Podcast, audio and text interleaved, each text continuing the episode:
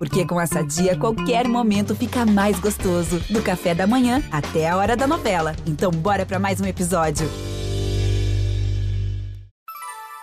Baixada em Pauta. Baixada em Pauta. Os principais assuntos da Baixada Santista ao seu alcance, a qualquer dia, qualquer dia. e a qualquer hora. Qualquer hora. Noite de terror em Criciúma, cidade de Santa Catarina que foi invadida por assaltantes de banco. Nós estamos encurralados aqui dentro do batalhão. Eu nunca vi tanto tiro na minha vida, gente. Que para mais de 200 tiros. Em Peruíbe foi presa uma mulher suspeita de mandar matar o ex-marido. Segundo a polícia, os assassinos de aluguel executaram a pessoa errada numa primeira tentativa. No total, quatro pessoas foram presas. Elas estavam em São Bernardo do Campo. É comum no meio policial que honrarias sejam concedidas por conta de um bom trabalho feito na área da segurança. Isso acontece muito quando crimes mais complicados são esclarecidos e quando procurados pela justiça acabam sendo encontrados. Recentemente, a delegacia de Peruíbe recebeu dois prêmios de destaque policial por duas ações concluídas com sucesso. Para falar sobre essa história baixada em pauta desta semana, recebe o delegado Arilson Brandão, que participou de duas dessas ações que também foram acompanhadas pelo G1. Arilson, tudo bem? Seja bem-vindo. Antes da gente entrar nos casos resolvidos, como funcionam de fato essas homenagens? O Prêmio Destaque Policial ele é um prêmio outorgado pelo diretor do DI Inter 6 de Santos, nos termos da portaria do DI Inter 6 número 13 de 2015. Atualmente, esse prêmio ele é outorgado por nosso diretor, o Dr. Manuel Gato Neto, onde nele são reconhecidos e premiados os trabalhos, os trabalhos com mais destaques na região. Vocês foram homenageados por conta de dois casos. O primeiro foi um homicídio duplo. Uma mulher e seu marido contrataram dois matadores de aluguel para executarem o ex dela, com quem ela tinha uma disputa judicial por um imóvel. A situação se complicou quando os assassinos erraram o alvo e mataram uma pessoa que não tinha nada a ver com a história. Em seguida, descobrem o erro, voltam até Peruíbe e matam a pessoa verdadeira. Como foi resolver essa história? Esse caso, ele é bem sui generis, que ele acaba beirando a a um certo conto policialesco, onde duas pessoas foram contratadas para executar uma vítima em Peruíbe, vieram até Peruíbe, é, sabiam das características da pessoa a ser executada, fizeram uma campana em um bar onde a, essa pessoa rotineiramente frequentava e, por um infortúnio do destino, assassinaram uma pessoa extremamente parecida com a vítima que era almejada, porém assassinaram a pessoa errada. Voltaram para São Bernardo acreditando que tinham matado a pessoa certa e, para surpresa deles, eles não mataram o seu alvo. E com isso não receberam o, a quantia que tinha sido contratada. Eles retornaram para Peruíbe no intervalo de quase um mês após esse primeiro assassinato, voltaram a campanar tiveram a certeza de onde essa pessoa morava e também onde essa pessoa trabalhava e, mediante emboscada, conseguiram assassiná-lo com um tiro na nuca e um tiro nas costas no momento em que ele adentrava próximo à sua residência. Durante a investigação dessa história que chocou a região da Baixada Santista, vocês chegaram a tentar ir por alguma outra linha de investigação? Como vocês acabaram descartando essas linhas que não levavam aos verdadeiros culpados? Pode parecer é, um tanto quanto jocoso, porém é, esse duplo homicídio ele foi esclarecido por causa de uma dose de pinga que custou um real. O que, o que ocorreu? O, o executor, antes de assassinar a primeira vítima em um bar, ele comprou uma dose de pinga no valor de um real e passou um cartão de crédito para tanto. Ocorre que esse cartão estava em nome da sua Amase e diante de uma série de cruzamentos de dados, tanto em nossos sistemas quanto da quebra do sigilo de dados cadastrais deste cartão, nós conseguimos chegar na pessoa do executor. Tínhamos a sua qualificação, tínhamos o seu nome, foi representado pela sua prisão temporária, ocorre que nós não sabíamos inicialmente aonde este executor encontrava-se. Sabíamos de antemão que ele era de São Bernardo do Campo, inclusive com extensas passagens criminais, porém estava em local incerto ou desconhecido. E inicialmente a nossa equipe de investigações não conseguiu achar o liame ou uma justificativa para que aquela pessoa de São Bernardo do Campo tivesse assassinado essa vítima no bar. Até então não tínhamos noção alguma de que esta vítima do, mar, do bar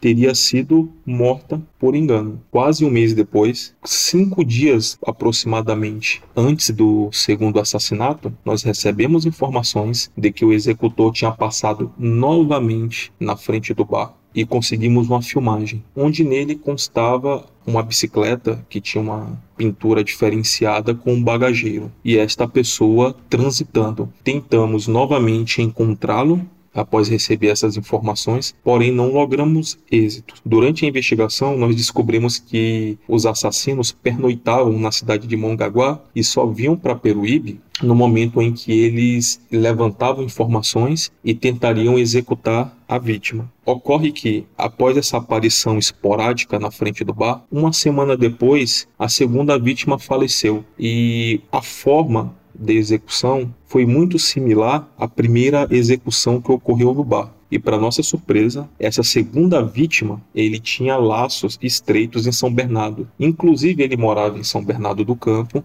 e estava passando por um processo de separação bem litigioso, onde estava tendo uma certa discussão com a sua ex-companheira nós conseguimos a imagem do exato momento da execução da segunda vítima e também logramos êxito em fazer um levantamento de imagens do caminho por onde o assassino fugiu e vimos que em determinada parte do caminho, na fuga, ele usou a mesma bicicleta que nós tínhamos visto nas imagens anteriores no bar onde a primeira vítima foi assassinada. Daí, logo nós passamos a concluir que tanto o homicida do primeiro assassinato do bar era o mesmo que teria assassinado a segunda vítima. Que diga-se de passagem, a distância do bar para casa da segunda vítima não é uma distância maior que sete quadras. Diante disso e tendo uma noção maior deste panorama, de uma provável motivação, nós conseguimos descobrir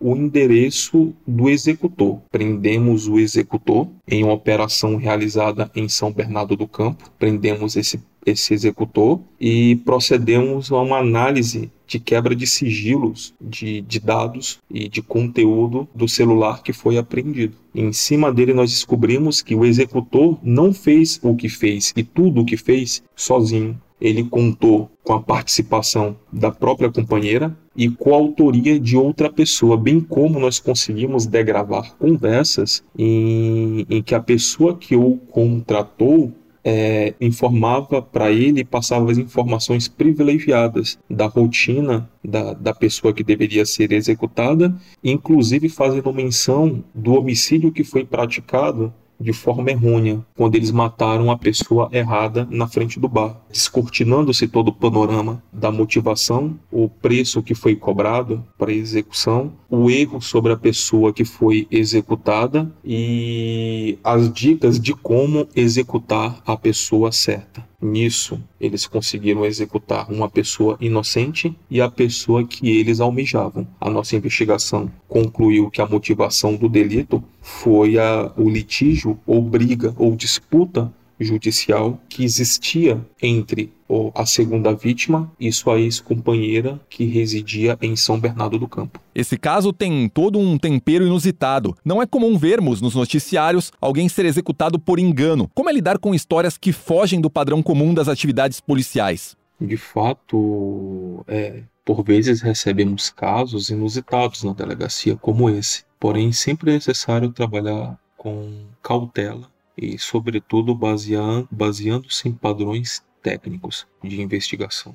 É, a nossa equipe é uma equipe muito experiente, composta por escrivães, investigadores, agentes policiais com amplo conhecimento e com experiência também de vida. Só para você ter uma ideia, o nosso delegado titular, ele já tem 40 anos de polícia. Eu, antes de me tornar delegado, eu já tinha 7 anos como investigador no meu estado de origem. Inclusive, eu tenho uma passagem por uma delegacia é, especializada em homicídios. Então, essa cautela, essa técnica procedimental e essa experiência da nossa equipe vem nos últimos anos nos dando é, resultados positivos, sobretudo no esclarecimento de crimes complexos como latrocínio e homicídio. O outro caso que rendeu uma homenagem foi o da captura de um homem procurado pela justiça por participar do assalto ao banco em Criciúma. A função desse capturado no roubo foi levar um carro de luxo de Campinas para Santa Catarina para dar apoio à fuga da organização criminosa. Como acontecem esses mandados de apreensão?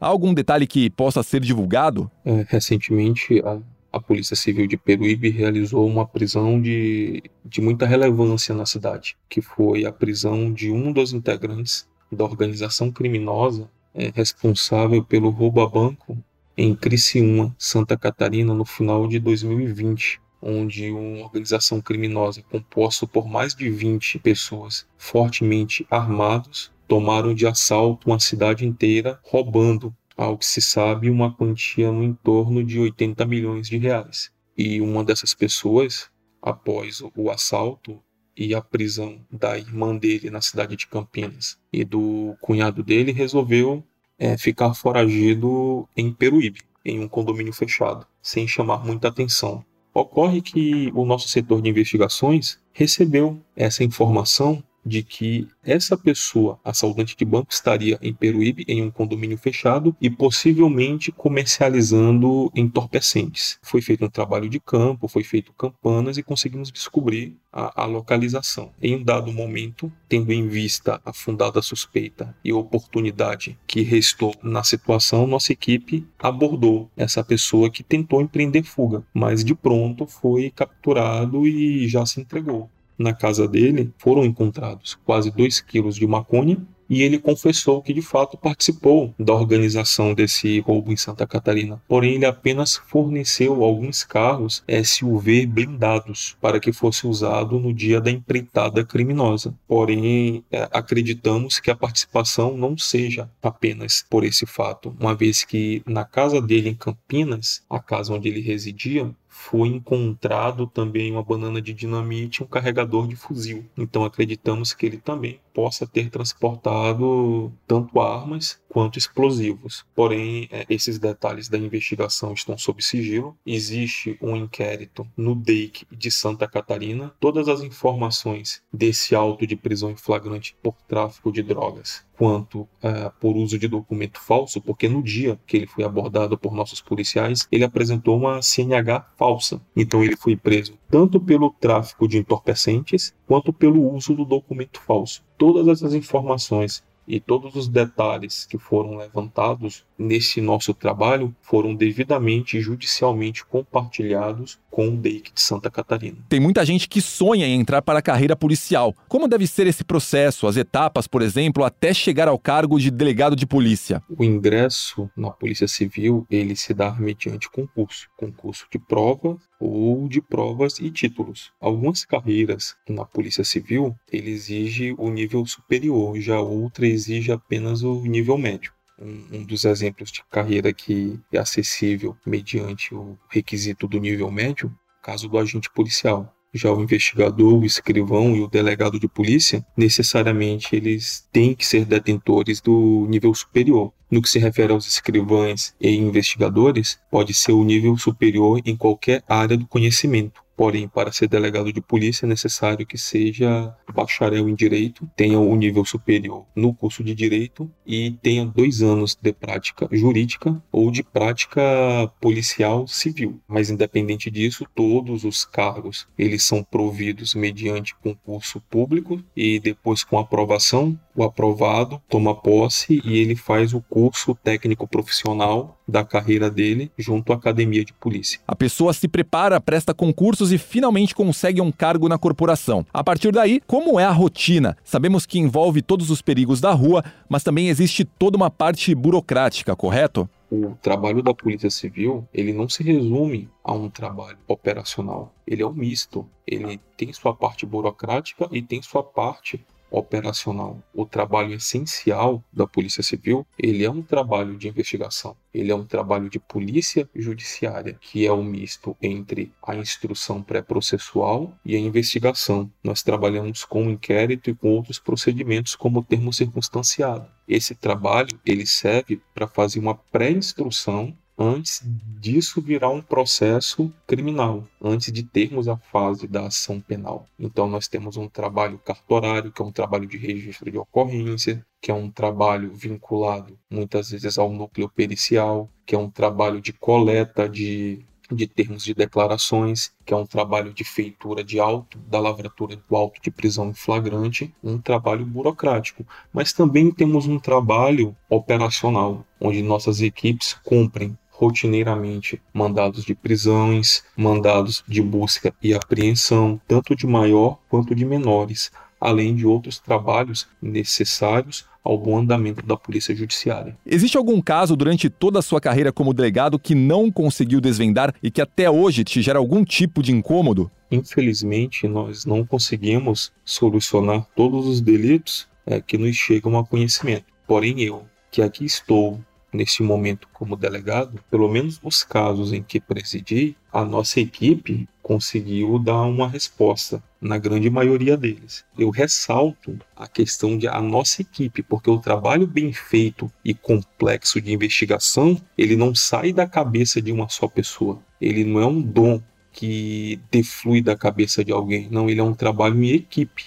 E méritos à nossa equipe de Peruíbe nesses casos, nesses últimos casos que conseguimos resolver. De fato, infelizmente nós não conseguimos resolver todos, mas os graves, como já dito anteriormente, resolvemos. E o caso grave que nós não conseguimos resolver, nós pelo menos temos a certeza que fizemos, dentro das técnicas de investigação, o possível para esclarecê-lo. Isso tudo seguindo os protocolos e diretrizes que nós aprendemos e com a nossa experiência dentro da Polícia Civil. Para finalizar, qual o sentimento de ter o trabalho reconhecido por colegas e outras autoridades? Assim, é impossível ser reconhecido com o prêmio de destaque policial e não ficar feliz. Então eu, nosso delegado titular, Dr. Marcos Roberto, e toda a nossa equipe de escrivães, investigadores e agentes de polícia, ficamos muito felizes em termos o nosso trabalho reconhecido dentro da nossa região. E, e acho que esse é o sentimento mesmo que impera. É, o sentimento não só do dever cumprido, mas o sentimento de também ter dado uma resposta positiva para a sociedade, de alguma forma contribuindo com a pacificação social. Arilson, obrigado pela sua participação no Baixada em Pauta. Na semana que vem a gente volta com outro papo com outro convidado. Lembrando que esse podcast está disponível no G1, Apple Podcasts, Spotify, Deezer, Google Podcasts e Castbox. Nos aplicativos existe a opção para você assinar esse podcast e receber um aviso sempre que um novo fica disponível. Eu sou Alexandre Lopes e encerro o Baixada em Pauta por aqui. Até o próximo. Tchau. Baixada em Pauta. Baixada em Pauta. Os principais assuntos da Baixada Santista ao seu alcance, a qualquer dia, qualquer dia. e a qualquer hora. Qualquer hora.